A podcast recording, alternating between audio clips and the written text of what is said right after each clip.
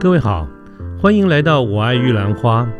这个节目呢，主要是针对年轻人所可能遭遇的各种议题来做广泛的讨论与分享。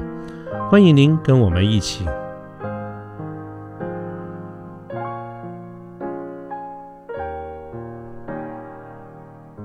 还有第三个我要讲的是，呃，聘雇契约。那在聘雇契约，尤其是在科技业这个这个产业，我们通常在在呃在呃雇佣一个人的时候，我们都会希望他能够保证，要切结做一个保证，要呃不要将他在前一个公司的呃机密资讯运用在我们现在这间公司上面，因为我们呃在我们在呃。聘雇契约上面有做这样有有呃做这样的要求，要他们去切结这样的事项，最主要也是尽到我们公司的呃防止义务，以免就是我们在呃。我们会被认定说，我们没有去阻止这件事情，我们没有去阻止这个新进的人员把他之前公司的技术带到我们公司里面，呃，导致于就是我们公司呃应该要去阻止、应该要防止的事项，我们没有去防止，会认为说是呃我们公司有侵犯到其他公司的的机密资讯，是不是就是我们一般常讲的竞业条款这一类？竞业条款还是不是同一件事？讲的都是跟技术有关，就是希望我们呃技术都不要呃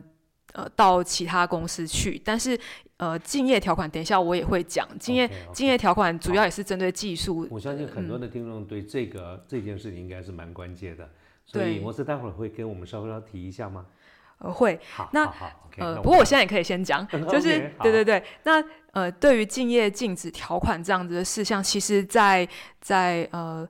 在法律上面有有对员工有做一些保障，就是因为敬业禁止这件事情，它是呃违反了员工的职业自由，所以说当公司他希望呃就是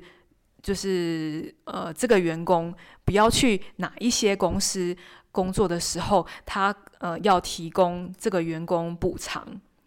除了除了要提供员工补偿，法律上有规定说补偿大概要怎么计算，这个法律上有规定。呃，除了补偿之外呢，它还有时间上面的限制。对，如果说在呃契约里面要求呃员工他呃要去遵守呃这些要求这些限制的话，不能够超过两年。对，所以除了呃公司要提供。呃，那个呃，金钱上的补偿之外，它的限制也有时间时间上的的一定的一定的上限。对，好，那这个其实我们在在评估契约上也会也会看到，但是比较少去做详细的规范，因为因为评估契约是员工进来我们公司。对，然后我们会呃跟他做的约定，但是通常这个员工如果要离开的时候，可能会签一些合约。那这个时候，我们对于敬业禁止的条款会做的比较详细的详细的约定，因为因为员工进来的时候，我们还不太知道说就是我们要给他多少钱嘛。他如果最后面最后面离职的时候，我们都要补偿他多少钱，这个还没有算出来。对对对，刚讲到就是我们会担心，就是呃新进的员工他把呃。就是其他公司的呃的技术带来我们公司使用之外，另外呃对技术这方面呢，在聘雇期契约上面要呃约定，在就是如果他在这个员工在公司有产生任何呃智慧财产的话，那那呃这个智慧财产的归属要要怎么做安排？呃，因为因为呃大家可能都会觉得说呃职务上面。呃，在工作里面完成了这些这些这些智慧智智智慧财产权利，那一定是归属于公司的。可是可是法律上面它有做一些区分，呃，它假如说呃，就是它呃在工时工时以外的时间，但是是在公司里面产生的产生的这些这些呃智慧财产权利，那这个要怎么样去去做安排？因为因为它是在工作时间以外，虽然是虽然是在呃公公司里面做的，对，那这个法律上面也有做，这法律上也有一些有一些呃规范，但是在契约里面，我们也可以去做呃双方的约定。对，关于公司的合约审查一些注意事项，其实刚刚摩斯已经讲的非常完整了。那呃，我这里可以再补充两点，呃，这两点第一个是关于所谓的争端解决，争端解决这些事情在啊、对一般人来说其实比较不会碰到，它在合约里头通常都会放在最后的那一两页，那我们在呃行话里头会称呼它为 boilerplate，它是一个很定型化的一个条款。那这样的这个条款它又可以分成两个比较细的一个部分，第一个是所谓的诉讼。争端解决里头常常会约定在哪个法院提起诉讼。那如果我们要在呃台北地院提起诉讼，或者是在新北地院提起诉讼，大家都可能觉得，嗯，这好像稀松稀松平常，不是，好像不是一个很重要的一件事情。可是，假如我们现在双方是两家公司，两家科技公司，一家在台北，一家在高雄，那如果我们约定在高雄地院提起诉讼，可是我是台北地院。呃，我是台北的公司，那我如果遇到一些 trouble，一些遇到一些问题的时候，我可能就要一直到高雄地院去提起诉讼，那会变得非常麻烦。那除了这个呃舟车劳顿的一个麻烦之外，还会有在商务国际商务界上面还会有一个更大一个问题是，他会他会遇到所谓的地方保护主义。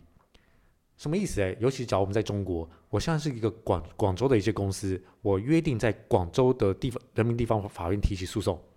如果你们是北京的公司的话，那他这时候会遇到一个非常非常严重的一个问题是，不管你北京的公司怎么过来跟我广州打诉讼，你几乎不会赢。就算你赢了，你也没有办法执行。为什么会这样子呢？因为我在广州，我才会产生所谓的 GDP，我。才会增进就业就业率。如果我被告倒了，广州就惨了，他的税收也少了。对，那这是关于诉讼。那另外一个呃，另另外一个部分是所谓的仲裁。那仲裁是在台湾大家比较不熟，然后比较不清楚的一一种争端解决的一个模式。它在传统在呃。五百年前的一个呃西方世界里头，它把所谓的仲裁，它它是这样去去发展的。呃，传统上来看的话，西方世界他们常常在商务的呃一个交易当中，很多时候其实法官其实搞不清楚大家在干嘛。我们我们是呃呃在做一个商业交易，我们可能要有很多行话，有很多一些呃技术或或一些商务的一些呃做法。这是一般人不了解的。例如，我们可能在贸易的时候会有一些 FOB、CIF 的一些约定，然后我们在呃科技界里头可能会有 FAB，可能会有各式各样的一些描述。法官通常听不懂。在对法官来说，如果他想要去了解这商务人士在干嘛的话，他需要花很多时间。那我们像两个商商务人士，然后我们可能两个公司要提起一个诉讼，那我们花很多时间去解释，解释完之后他终于懂了，他才可以帮我们做一些争端一些解决。可是仲仲裁嘞，仲裁是我们两个请我们这一行的一个老先生，我们请所谓的 old man，我们让所谓的老贤者去帮我们做一个呃争端的一个解决。那他已经是我们这一行的人了，他。不需要我们再解释了，他一听他就知道问题可能出在哪里，一听他就可能知道要怎么帮我们解决。例如，他现在可能遇到呃，我们可能遇到一个问题，然后我们请所谓的老先生，我们这个行话业界的大佬，对业界的大佬、业界的理事长来为我们主持公道。他已经是我们这个领域很资深的一个前辈，他通常也不太会真的做一些很偏颇的事情，因为他有所谓的 reputation 要顾。他如果直接说：“哎，那个摩斯，呃，我没有要对号入座。”他可能说：“摩斯，你可能你怎么都做的不好，你都是你的错。”哎，那人家传出去就会说：“这位老先生嘞，一定有问题。明明这个争议可能啊不是摩斯的错，可能都是天然的错，或者是天然摩斯各打五十大板。”那欧森曼这个老先生。他在仲裁的一个呃氛围之下，他会他会对让双方尽量公平。他可能说：“哎，你就不要全赔了，你就赔一半。哎呀，另外这一半呢，就让另外一方用什么样的服务去处理，我们就各退一步，或者是怎么处理才合乎所谓的行规。那我们就让这个争议就在行业内就就被解决掉。那它跟诉讼它还有一些差异，呃，诉讼它一般来说，我们诉讼为了追求所谓的合公平、所谓的合理，它会有至少两个省级以上的救济。那在古代，在呃西方世界，可能在五百年前，他们有些诉讼可以打掉一百年。在现代的世界，虽然不会打一百年的诉讼，可是随便有一些比较复杂的诉讼可以打个十年、二十年。尤其是商务争议的诉讼，因为太复杂了，双方争执不下，然后一审打完打二审，二审打完之后，二审说：“哎，我听不懂，所以发回更审，然后一审再重打一次。”一审、二审来来回回，可能就十年、二十年就过了，然后终于定案了。可是公司可能。啊，可能也被拖垮。那在仲裁，它就是一次就解决，一次大概是一到两年时间，然后就仲裁裁定就下了。下了之后嘞，可是如果有人不服呢？不服一样会有所谓的法律法律上会有所谓既判力，一样可以继继续执行。他没有办法，就是得服的意思。对他得服。那呃，在法律上面有呃有额外的一些救济程序，它主要都是针对所谓的仲裁的一些呃，它不是对仲裁本身服不服，它是对仲裁的组成服不服，就是一些程序事项。例如，这个仲裁庭里面有一些仲裁员是有利益冲突的，他是得回避的，因为他本来就是哦，我我这一方的雇员，他们跑去当。我们双方的和事佬去做一个仲裁员，哎，这个一般来说有严重的利益冲突。所以这些人是不是也要事先双方两造都要同意是哪些人？对，仲裁的呃，仲裁的选择，就像演进到现在，它其实跟古代的差异没有这么大，它还是我们双方同意选定一个人。我们如果打官司，我们很难同意说是不是这个法官，好像我们不能挑法官吧？哈，对，原则上不行。OK，那关于仲裁，它。呃，我们可以讲一些实物上的一些案例，就是到底服要服到什么程度？呃，在比较有名的案例是在在台湾有一个做电动车的一间公司，那这个公司啊，我就不讲名字了。那这个公司在呃，公司其实在早年是技术起家的，然后非常非常的赚钱。他我说的电动车不是那种特斯拉那一种大型的那种电动车，它是做那种类似医疗的辅具，就那种老人车。那这样的一个公司，他们在当年大概在十年前的时候遇到一个很大一个争议。这个争议是说，他们在英国，他们跟英国的经销商签了一个合约，合约的内容有一个条款是说，原则上这个英国经销商可以无止境的续约，他只有在呃，除非他都卖不出去的时候，他才会终止合约。然后，因为台湾台湾企业原则上不是很。Care 所谓的这种法律法律的终止条款，所以他就，呃，那那时候这一间电动车的公司，他就直接就签约了。签了约之后，过了 N 年之后，他发现这个英国经销商卖不好，然后后来英国经销商甚至还倒了。那可是合约还是存在。那后来那个这个呃电动车公司，他后来就不理合约，他做一个非常大胆一个决定，他直接自己做。自己在英国设立据点，然后自己都不理那个经销合约，然后自己卖。然后后来那个英国的经销合约还是合法存在。然后当地的新的一个承接的一个后手就直接提起诉讼。他们的诉讼方式，我印象中是提起仲裁。那仲裁最后是当然就是输了，因为他就违法。那哦，这个台湾公司台湾公司违法，他因为他不能，他不能在。合约没有结束之前，就自己在当地自己设据点，自己卖。那后来这件事情，呃，后来这件事情，因为他既然已经输了，那对方就拿着英国的仲裁的裁裁定来来到台湾。那台台湾这这里的公司，他可能想说，台湾要保护我们，台湾政府要保护我们，法院不能让这件事情可以执行。可是法院来。他依然让让这个裁定继续执行，那最后就使得这间公司他后来就得赔出蛮大的一笔金额。哦，OK，对，所以即便是比如说台湾的法院也会接受，比如说国外的仲裁的一个结果。对对，就跟判决原则上一样，都都会接受。这个有没有说必须得是有邦交啦，或者同一同在某一个协会啦、协定啦，还是台湾的可以自由决定我要不要接受？这是不是一个国际惯例？呃，这个讲起来会有点复杂，因为通常各国他会看你有没有签所谓的纽约公约。那台湾不是纽约公约的会会员国，那呃有一些人可能会想说，诶，那台湾又没有签约，那应该根本不要理国际的仲裁。可是属在台湾，因为台湾的法院他现在的态度是倾向让大部分国际仲裁生效，他采取的一个法律的一个讲法是所谓的互惠，它是一个互惠的一个主义。那互互惠的一个主义，它呃。大家可能会想说，哎，那互惠主义这件事情又很 tricky。什么是互惠？那大部分的国家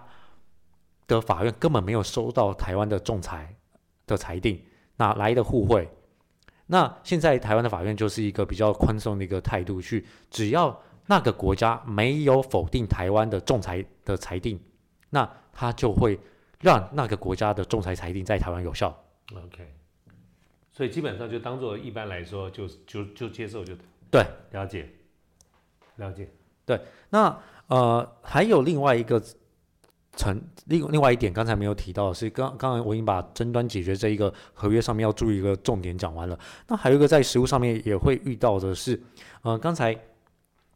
刚才摩斯有提到所谓的股权的买卖合约。那股权的买卖合约，它其实啊，它如果我们从商务的角度来看的话，它它其实就是所谓的企业并购，企业的并购这件事情，呃，我们可以讲的很大，也可以讲的很小。股权买卖这个细节，其实就是它一个非常小的一个太阳。呃，太阳是一个专业的术语啊，它其实就是所谓的面向一个呃一个部分的一个意思。那企业并购这件事情，它在法律上面或在商务上面，大家可能会想到是说，我们就是买公司，从呃这家公司。呃，我我是 A 公司，然后呃，另外有个 B 公司，我就把 B 公司买过来，然后就 A 跟 B 就是同一家。可是，在法律上面，它有很多细节可以看。什么意思嘞？股权买卖是其中一个做法，意思是说，我如果 B 公司它是呃，它可能有很多的一个股权，那我 A 公司如果要让 B 公司变成我的，那我可以买它的股票，我只要可以买到一定的一个金额的股票，一个一定额度的股票。我对 B 公司就有实质的控制控制力，它就是看起来就像是我的 A 跟 B 看起来就同一家，那这是企业并购的一个太阳一一个面向。类第二种类型，实物上面也蛮常见的。呃，这个类型就是说，假假如我现在我现在 B 公司有一个部门想要出售，那这个部门我我想要出售这个单位，这个呃。这个整个营运单位或者是营运的一些设备，我想出售；营运厂房我想出售，那我可以不要卖股票，我就直接把这一个单位这一包直接卖给 A 公司。这个实物上面有案例，例如像那个呃，这个新闻上面就有讲，台湾曾经的台湾之光 HTC，HTC 把它的人员跟它的一些 building，然后就直接卖给 Google。那 OK，这个就是属于你刚才讲只其中的一个部门或者是一个 entity。对，它也是一种企业并购的一种形式。那企业并购它还有其他的形式，不过这边就有点可能就后面就比较复杂，那我就就先停在这里。那这这些都是或许改天给我们一个专门的一集啊，就这个部分可以可以，因为企业并购真的可以讲非常非常有意思，听起来好有意思。对，嗯，是。好，那刚刚呃，我有提到说，就是 in house counsel 他呃要处理的是公司里的合约，大部分是公司里的合约。那刚刚主持人也有讲到，就是比较好奇的是，呃，法尊是什么？然后我刚刚有解释说，哦，法尊叫做法律遵循。呃，所以我想要在这边补充一下，就是呃，法律遵呃法尊在公司里面它。呃，做的做呃做的内容，呃，法尊它主要是要确保呃公司内部的办法能够呃符合外部的的法律的规范。那其实我我觉得大家应该很容易把法尊跟稽核搞混，对，呃，稽核它其实事实上它是要它它其实要确保公司内部的行为。呃，投资经营的行为可以符合现有的公司办法规章，或者是呃这些公司的内部行为已经经过核准申报了。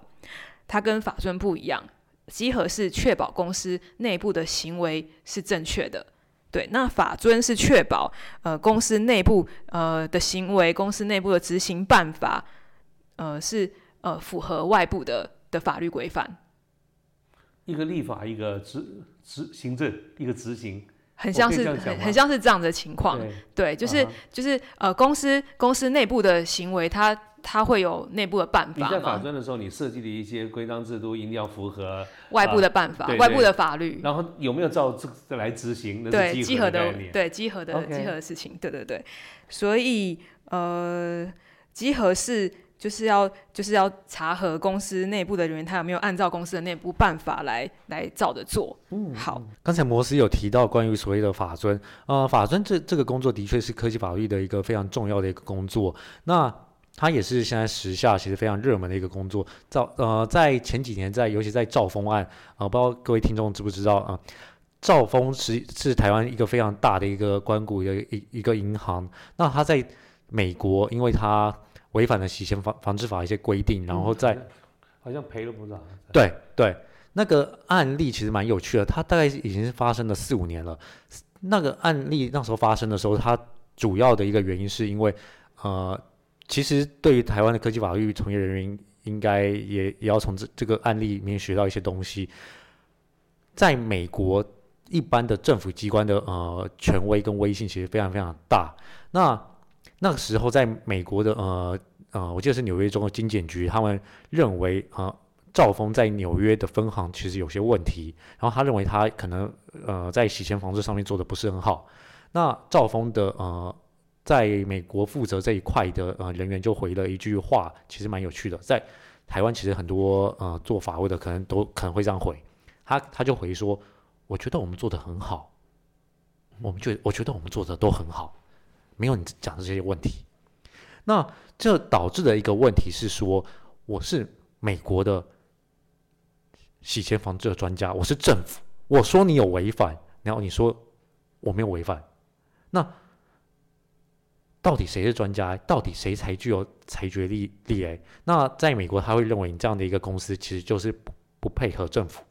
尤其洗钱洗钱这件事情在各国，尤其在美国已经变非常非常严重的一件事情，那。呃，赵峰的那时候的法政人员，呃，可能就很简单这样回，然后导致美美国就啊非常的一个愤怒，然后政府单位就非常愤怒，就直接发他，准备直接罚他，然后直接罚，对，直接开罚，经过该有什么什么检验啊或者什么？他们那时候已经有做过检查，哦，已经做过检查，就是检查之后发现有些缺失要他改，然后改了之后他回说，我觉得我没有缺失，然后。对方那美国政府就决定要揭发他，然后当然后来做一些沟通，然后最后获得了一个所谓的合议裁罚令。嗯，双方还是经过一个沟通，可是要罚这件事情没变。那沟通是指的讨价还价的意思？对，对，就是呃他在承认自己有错的一个基础上面，他会配合美国政府，主主要是美国纽约州美国纽约州的检察官去做一些呃洗钱防防治一个一个提升。那该罚的钱还是得罚。意思是说，假如他早一点说他会配合去做改正，他不用罚钱。那可是因为他错失了第一阶段的一个良机，他说他都没有错，所以美国政府就说你就是有错。那他大家可能会想说，哎，那好像没有换到什么东西，这是不是丧权丧权入国的一个谈判？其实也不尽然。他那时候那可以财阀令，其实原则上他让兆丰银行有达到一个止损。原则上，美国政府。原则不会再对他做进一步的检查跟做进一步的提出告诉，所以他难道罚完以后没有要求他还是要改善吗？要改善，还是要要改善？可是不会起诉他了。OK，对，因为美国政府他可以有权利起诉他，可以再做更多的一个调查，他们就暂时停在那里，就相当于止血了。对，他就止血了，所以他也不是一个完全擅权入国的一件事情。呃，因为录制时间的关系呢，我们节目是分段的播出的，所以欢迎各位继续收听我们后面的各期节目。